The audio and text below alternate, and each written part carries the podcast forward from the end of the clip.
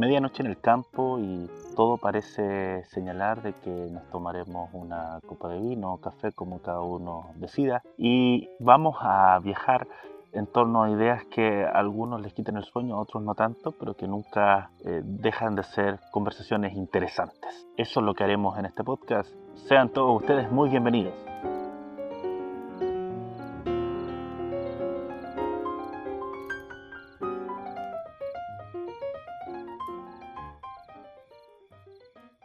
Repasemos. La última rebelión tiene que ver con el levantamiento de la humanidad acerca de una especie de yugo o mochila que ha ido cargando a través de la historia y que nosotros hemos identificado como los juicios primarios.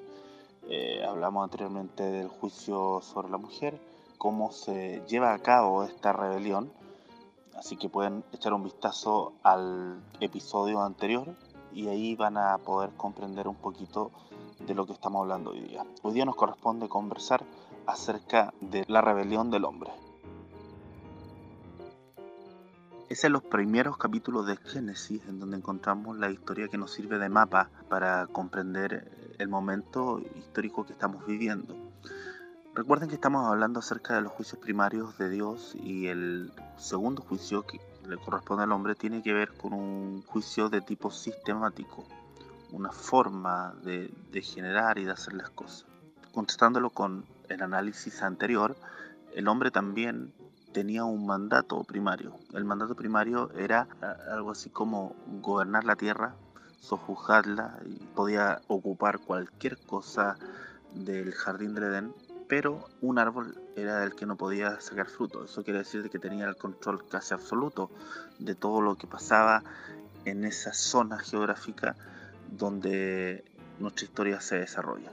El juicio primario que Dios le entrega al hombre, el segundo juicio primario, viene también entonces a ser como una especie de mochila, una carga eh, extra eh, sobre lo que el hombre ya venía acostumbrado a vivir. Entonces se le dice que en ese momento eh, ya se va a tener que ganar el pan con el sudor de su frente. O sea, va a tener que entrar en todo un sistema de trabajo. Estos sistemas han ido mutando a través del tiempo y finalmente las realezas y, la gente acomodada siempre ha estado un poco al margen de ese esfuerzo, digámoslo claramente. Hay gente que en su vida ha tenido que vivir estos juicios de parte de Dios, pero son casos aislados. La mayoría de las personas tienen que trabajar hasta el día de hoy para conseguir el pan, el sustento diario con el esfuerzo que esto conlleva. Eh, y varias formas de trabajo se han llevado a través del tiempo. Existe la esclavitud, después eh, pasamos por la era industrial y así llegamos a un momento crucial, que es el momento donde podemos identificar los primeros atisbos de esta revolución que está llevando a cabo eh, nuestra generación. Un levantamiento, una rebelión en contra del segundo juicio primario. Esta es la rebelión del hombre. Una de las muestras más claras acerca de esta rebelión tiene que ver con la idea que viene hace bastantes años acerca de una renta básica universal. La renta básica universal, yo creo que ya mucha gente maneja el concepto, pero lo voy a explicar súper corto. Una persona, por el solo hecho de haber nacido, tiene el derecho de recibir una renta que lo ayude a cubrir sus necesidades más básicas. Y esto independiente del estatus económico, la raza, el sector donde iba, un sueldo por el solo hecho de haber nacido. Mayor de 18 años, a esa persona se le cubren esos gastos. Esto es una utopía para mucha gente. Mucha gente dice que esto es imposible y hay muchos detractores, pero la idea se lanzó hace ya bastantes años y pareciera ser de que sin quererlo o de manera planeada estamos viviendo tiempos en donde esta implementación se hace cada vez más posible e incluso necesaria. Durante el 2020 muchas naciones se vieron forzadas a hacer depósitos directos a los ciudadanos porque no había trabajo, no había forma de, asistir al trabajo, otros estaban enfermos y las empresas empezaron también a verse complicadas con esta situación y hubo una ola de despidos masivos y los gobiernos tuvieron que echar mano al asunto y hacer entrega de manera directa a los ciudadanos cantidades que pudieran apalear el mal momento que se estaba viviendo. Esto podría ser un ensayo brutal de lo que venimos planteando como la segunda rebelión, la rebelión del hombre. El hombre que toda la vida ha arraigado en un sistema prácticamente ya natural desde nuestra concepción humana, requería para su sustento diario de un esfuerzo. Pero con la llegada de esta nueva forma de pensar, resulta de que podemos nosotros visualizar a no muchos años más, y esto podría pasar de un momento a otro, la implementación de una renta básica universal. Y a continuación quiero yo poder echar un poquito a volar la imaginación y plantearnos algunos escenarios posibles con respecto a este tema.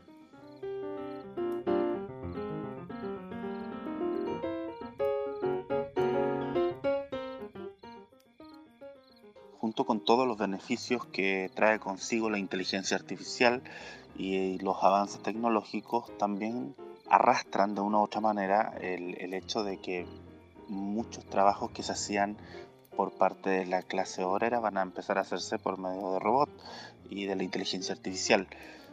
Que una persona estudie leyes eh, al día de hoy es bastante valiente porque finalmente la inteligencia artificial está proponiendo derechamente el transhumanismo y generar personas con elevado conocimiento, por lo tanto hay ciertas carreras que no se necesitarían tanto en el futuro. El coronavirus ha mostrado una imagen similar a lo que este sistema traería consigo. Por ejemplo, eh, hoy en día ya conocemos un poquito más acerca del virus que llegó intempestivamente durante el 2020 y podemos sacar las siguientes conclusiones. Hoy para poder viajar entre países necesitas hacerte un PCR, o sea, estar sano, eso es lo más normal del mundo, pero ya se están estudiando ciertas restricciones de viajes o, de traslado a las personas que no quieran tomar la vacuna contra el virus.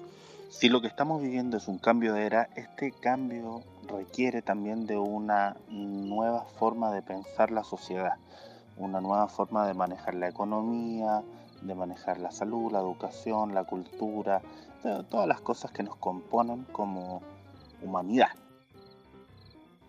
La Biblia en Apocalipsis nos dice acerca de ese momento de cambio de era que probablemente estemos viviendo y señala de manera súper clara, casi innecesariamente interpretable, que ese día nadie va a poder comprar ni vender, no va a hacer ningún tipo de transacción si tú no tienes la marca que te propone este nuevo sistema y la Biblia lo señala como la bestia, derechamente, el anticristo.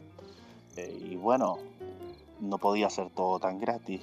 La verdad es que probablemente el mundo tenga que avanzar con todos los recursos que tiene hoy día para explotar hacia una renta básica universal. Las personas ya no van a tener que trabajar para ganarse el pan con el sudor de su frente y va a ser un cambio de mentalidad profundo fíjate tú de que hoy en día la lucha acerca de las diferencias salariales entre hombres y mujeres, entre personas de un sector o de otro, la segregación, la desigualdad, son banderas súper potentes y, y, transversales en toda la sociedad que hoy día nos tocó vivir. Así que no sería torpe pensar de que una solución como esta sería bien recibida por la gran mayoría del mundo el salvataje por parte del gobierno a los ciudadanos afectados por la crisis del coronavirus va a dejar una gran cantidad de países endeudados. Fíjate tú de que ya Argentina tiene deuda para 100 años y varios países están queriendo acceder a una especie de rescate que la élite mundial está planteando ya en la Unión Europea. Acá en Sudamérica, Argentina y Perú tengo entendido que ya están en la fila y, Chile no debería demorarse mucho en mirar la situación en la que va a quedar el país económicamente durante los próximos meses, ni siquiera años, sino que meses, y, puede que también ah, se ponga la fila como sus dos países hermanos para recibir este rescate. Resulta de que una estadística dice señala, yo no, lo estudié yo, sino que se lo escuché a un economista en una entrevista y decía de que el 7% de la población mundial concentra el 60% de la riqueza del planeta.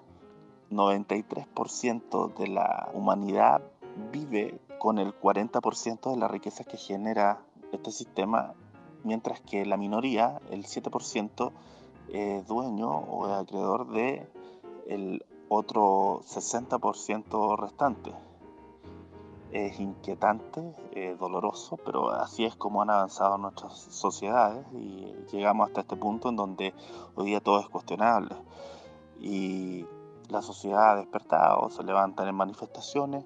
Lo que podría pasar es que nos enfrentemos a un cambio brusco, una guerra, porque una pandemia son razones prácticamente humanitarias, pero una guerra que cambiara el poder del sector y de esa manera eh, podamos ser regidos por un gobierno único haría de que eh, los gastos de los estados en su funcionamiento tengan que ser rebajados porque no van a ser necesarios. Si hay un gobierno único no, no se necesita tanto empleado público y empujar un cambio de moneda. Esto pasó, me parece que como en los 60 con Estados Unidos, el dólar es papel, o sea, ellos dicen que eso vale y ellos imprimen, imprimen, imprimen, no les causa inflación porque todo el mundo les pide dólares, entonces ellos pueden imprimir y tienen la maquinita del control total de la economía en el mundo. Pero eso está cambiando. Hoy día China eh, se presenta de igual a igual delante de Estados Unidos y eso era impensado hace unos 20 años atrás. 20, 30 años atrás, no, nadie lo imaginó, pero hoy día es una realidad y si hoy día ese bloque ganara en una guerra informática, bacteriológica o una guerra militar, podría implementar un nuevo tipo de divisa que regiría a la totalidad del mundo. Y ese nuevo tipo de divisa propone, según lo que economistas decían en esa entrevista, cobrar impuestos y cobrar impuestos a esos ricos que tienen el 60% de las riquezas que produce el planeta, conllevaría eh, solucionar la pobreza en gran parte del mundo, sino en todo. Solamente los impuestos. ¿Y esto cómo se hace? Es súper simple, pues toda la gente esta tiene plata en paraísos fiscales, entonces se cambia la moneda, ya el dólar no es el que manda, sino que podría ser el, no sé, pues, el peso chileno, ya. Y resulta de que si tú quieres que tu dinero valga, tienes que cambiarte esta divisa ellos solo van a tener que entregar la cantidad de patrimonio que tienen. Y eso, solamente el impuesto, haría de que el problema de la pobreza se solucione en el mundo. Ellos no se achicaban al decir que la, la renta básica universal podría ser una solución inmediata para estos países en los que se haría la implementación primaria y son países que ya se han declarado en quiebra y que tienen hoyos económicos imposibles de salvar. Entonces, muy lejano, yo no creo que esté este momento de cambio de pensamiento, en donde el ser humano reciba una renta básica universal no solamente porque trabaja, ellos van a poder trabajar e incrementar sus ingresos, pero van a tener sus necesidades básicas, el pan diario, suplido por esta bonificación del Estado universal, sin ningún tipo de requisito, solamente por el hecho de haber nacido, se recibe esta renta básica universal. Ahora, que se entregue una renta básica universal sin ningún requisito más que estar técnicamente enrolado en el sistema, no significa necesariamente que la gente deje de trabajar. De hecho, los países en donde se llevó a cabo el experimento de la renta básica universal, como Finlandia, por ejemplo, ellos, eh, la gran mayoría, siguió trabajando igual. La diferencia es que pudieron elegir en qué trabajaban. Buscaban, por ejemplo, trabajar en cosas que a ellos los llenaran más o las horas que ellos querían destinar a ese trabajo, pero todo lo que tenía que ver con el sustento diario ya estaba suplido por esta renta básica universal.